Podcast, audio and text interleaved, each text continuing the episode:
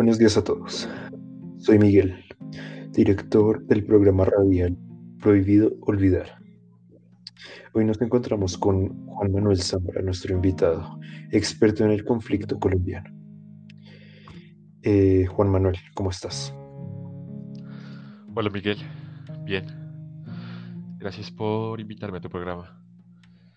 Bueno, la verdad es que la historia que voy a contar el día de hoy es sumamente triste porque hace parte de la ola de violencia que ha venido azotando al país por varios años. Eh, pues bien, cuéntanos, ¿de qué se trata? Eh, se trata de la masacre de Amaime, perpetrada por el bloque paramilitar Calima en 1997. Está bien, y nos puedes contar un poco acerca del bloque Calima, de qué se trata. Por supuesto, eh, pues mira, eh, se trata de la agrupación de las Autodefensas Unidas de Córdoba y Urabá en el momento que se instalan en el departamento del Valle del Cauca, tras el aviso de la presencia de grupos guerrilleros bajo el mando de Carlos Castaño Gil y su hermano Vicente. Tras los aparentes intereses de combatir a la guerrilla, se tomó control del área como punto estratégico para el narcotráfico, lo que a su vez significó que el asentamiento en la zona iba a verse marcado por bandas criminales.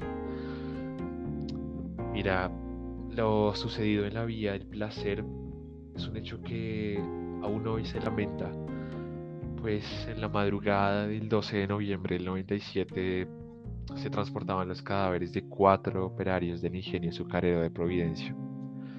Y al parecer habían sido asesinados por el mismo bloque paramilitar o incluso las bandas aliadas.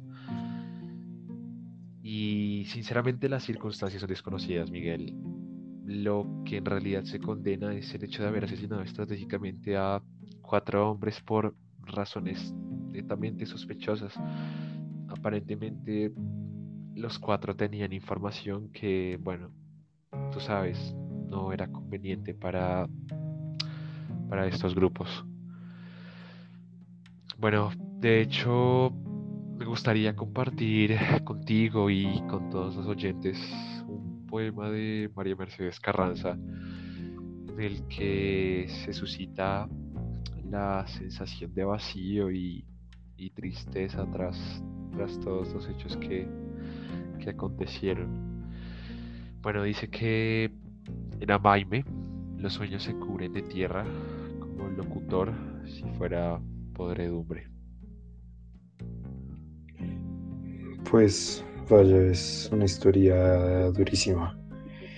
Y lo más triste de esto podría decir que es que no ha cesado desde hace ya varios años. Todos los días cuando me levanto veo en el periódico que hechos similares suceden por todo el país aún hoy. Y la tendencia parece que continuará indefinidamente hasta que haya un cambio, ¿no crees? Por supuesto, Miguel, estoy totalmente de acuerdo contigo. El conflicto, lo creas o no, estamos involucrados todos, definitivamente. Sin duda que este es un momento para, para hacer un llamado a la paz. Bueno, Juan Manuel, ha sido un gusto tenerte en este programa. Sin duda que ha sido fructífero para nosotros en este momento porque tenemos una conciencia mayor sobre los asuntos del país y sus problemáticas respectivamente. Gracias. Gracias a ti por invitarme, Miguel. Y a todos los oyentes, que estén muy bien. Hasta luego.